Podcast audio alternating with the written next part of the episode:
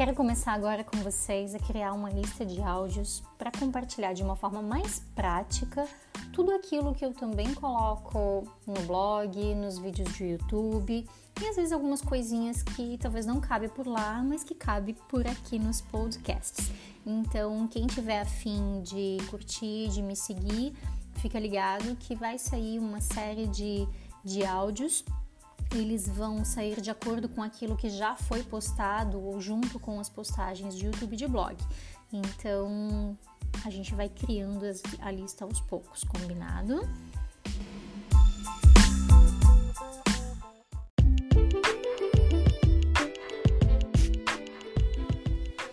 Esse post é para me apresentar, para falar um pouco mais a meu respeito. Ele vai ficar um pouquinho grande porque não vou falar da minha vida inteira, mas eu vou falar um pouquinho daquilo que acho pertinente, que tem a ver um pouquinho com o trabalho, com as minhas escolhas e que faz, vai fazer sentido para vocês, combinado?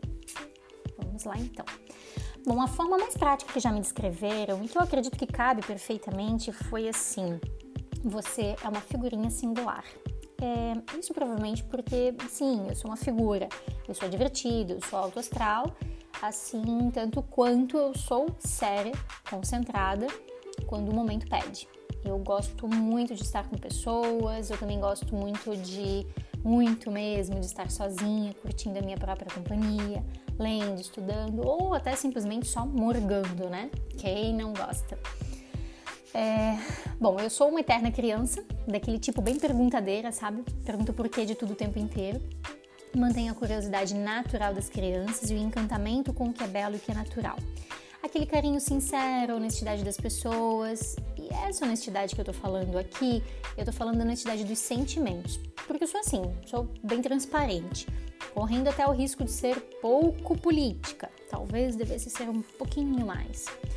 E por falar em ser política, essa pode até ser para muitos uma forma pouco convencional de começar um relacionamento num canal como esse, assim como também comecei no YouTube, no Insta TV da mesma forma, mas eu já vou logo avisando que eu não vou mudar o meu jeito para agradar. Eu ouço várias pessoas dizendo que eu sou muito técnica, que eu sou séria, é, que eu trago as informações muito detalhadas, ou então que ah, você precisa estar sempre impecável, super maquiada, cabelão produzido.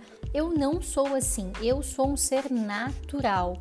E não vou mudar, eu não vou emburrecer para escrever, eu não vou é, usar termos pejorativos ou termos vulgares, porque eu acho que não cabe, não é a minha essência.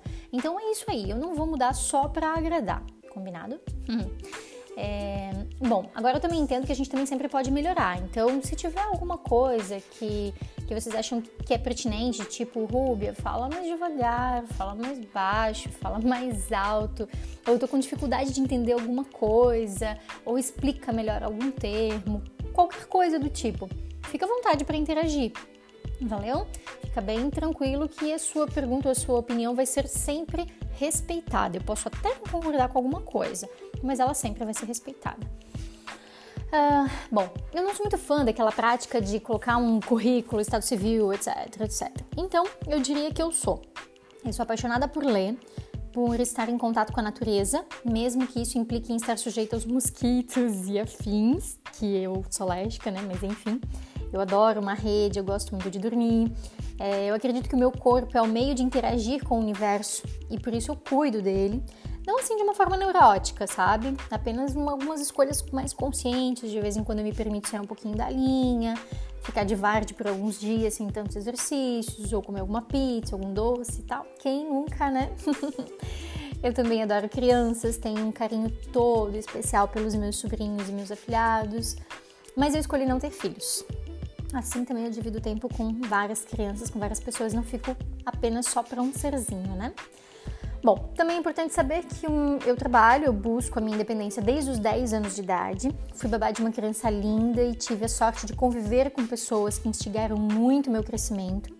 Depois eu segui fazendo serviço de office girl, e aí a partir daí trabalhei com atendimento, gestão de equipe, é, estudei RH por cinco semestres, daí eu tranquei porque surgiu um desafio profissional super bacana em Florianópolis. Fiquei lá por cinco anos, eu aprendi muito, muito sobre mim, muito sobre lidar com diferentes perfis de pessoas. como a ganância pode ser altamente prejudicial nos relacionamentos tanto empresariais quanto familiares. Enfim, eu gosto, né? Apesar de ser uma cidade muito pequena, eu amo Blumenau. Aí eu voltei, depois desses cinco anos daquele desafio todo, eu voltei para um lugar onde eu moro desde os cinco anos de idade, me sinto super bem aqui, mas voltei com outro ritmo, eu já não conseguia mais imaginar ficar tantas horas todos os dias da semana na aula tal, então eu acabei finalizando a minha graduação com processos gerenciais. Logo eu conheci o coach, essa metodologia fantástica pela qual eu sou apaixonada e fui buscando também outras técnicas diferentes para lidar com os perfis das pessoas que eu havia identificado lá, né, em Florianópolis.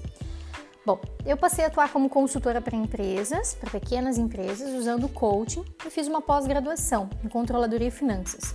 Na verdade, eu queria mesmo era fazer auditoria e perícia, mas depois de três semestres esperando e nada da turma formar, aí eu optei por controladoria e finanças, que também é uma área que eu tenho muita facilidade e gostei bastante. Aí durante todo esse tempo, que foram aí pelo menos seis anos, né, desde que eu conheci o coaching, eu fui buscando alguns outros conhecimentos porque eu sentia falta disso no coaching. Principalmente eu fui buscando o meu próprio equilíbrio, porque afinal de contas eu era um ser um tanto diferente do que eu sou hoje, né? Bem diferente, eu diria. É, eu sempre fui extremamente dedicada no que eu faço, é, mas eu levava isso assim a ferro e fogo, sabe? Um nível mais pessoal do que o necessário. Aos 18 anos, por exemplo, eu achei que eu estava ficando surda, mas na verdade era só a pressão que eu estava fazendo com os meus dentes, o resultado de uma tensão que eu guardava para mim.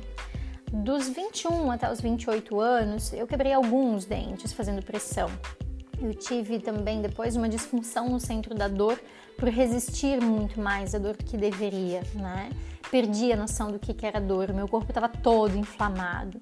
E aí, para fechar com chave de ouro, o que, que eu fiz ainda? Eu tive síndrome do intestino irritado. Pois é, descarreguei toda essa é, essa cobrança, toda essa agonia do trabalho no meu corpo, meu corpo ali gritando, né? É, eu cheguei então a um nível tão absurdo que eu perdi o controle da minha própria vida. Daí, aí chega, né? Daí finalmente eu ouvi o que, que meu corpo estava gritando e resolvi mudar. Voltei para Blumenau, mudei meu estilo de vida, mudei o nível de cobrança que eu tinha comigo, comigo né? Isso foi a, a principal diferença que fez na minha vida.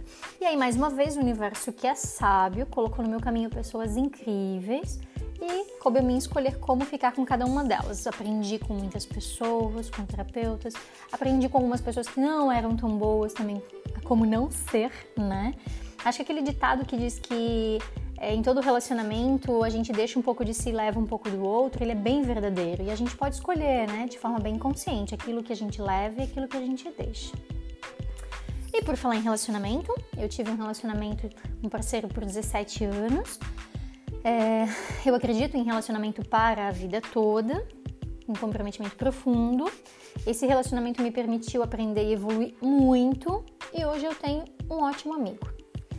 E aí, quando eu me separei, eu quis mudar radicalmente, porque eu percebia que a maioria das dificuldades que as pessoas tinham nas gestões ali das pequenas empresas, elas estavam diretamente ligadas com os conflitos pessoais e familiares. Eu passei quatro meses depois que me separei numa busca, sabe? Poxa, o que é que eu sei fazer? Quais são os meus dons? Qual é a contribuição que eu posso deixar no mundo, sabe? E aí apareceu de uma forma bem inusitada a formação do coaching de relacionamento e sexualidade. E isso pá, me despertou muito a atenção.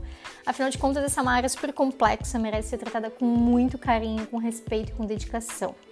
Eu tenho super facilidade para falar disso, tanto com homens quanto pra, com mulheres, em público, com várias pessoas, com uma pessoa, tanto faz. E, e, quanto mais eu vou estudando sobre o comportamento, sobre as possibilidades, sobre a intimidade, mais eu me surpreendo, mais eu descubro que tem mais para estudar, para trazer para as pessoas, para ajudar as pessoas nos seus relacionamentos. Como eu também não consigo ficar parada, né? Já estou estudando mais, uma vez estou fazendo a formação de psicanálise. Então, eu continuo fazendo a consultoria de gestão para pequenas empresas, apesar de que o meu grande foco de trabalho é o processo individual de coaching, de relacionamento e sexualidade. É nesse trabalho que eu vejo profundas transformações individuais que eu me realizo e que também sou desafiada né, a cada processo. É... Atender as pessoas dessa forma é o que me motiva Faço atendimento online, então você pode encontrar apoio para diversas questões do relacionamento e da sexualidade no atendimento online. É só fazer contato rubia@comoserfascinante.com.br e ou tem o site também, né? www.comoserfascinante.com.br. E é isso. Esse é um pouquinho de mim, um ser que está sempre buscando, sempre evoluindo e que quer trazer coisas que vão fazer a diferença na vida de algumas pessoas. Espero que possa fazer a diferença na vida de muitas pessoas. É isso? Valeu, obrigada por me ouvir e curte a música aí.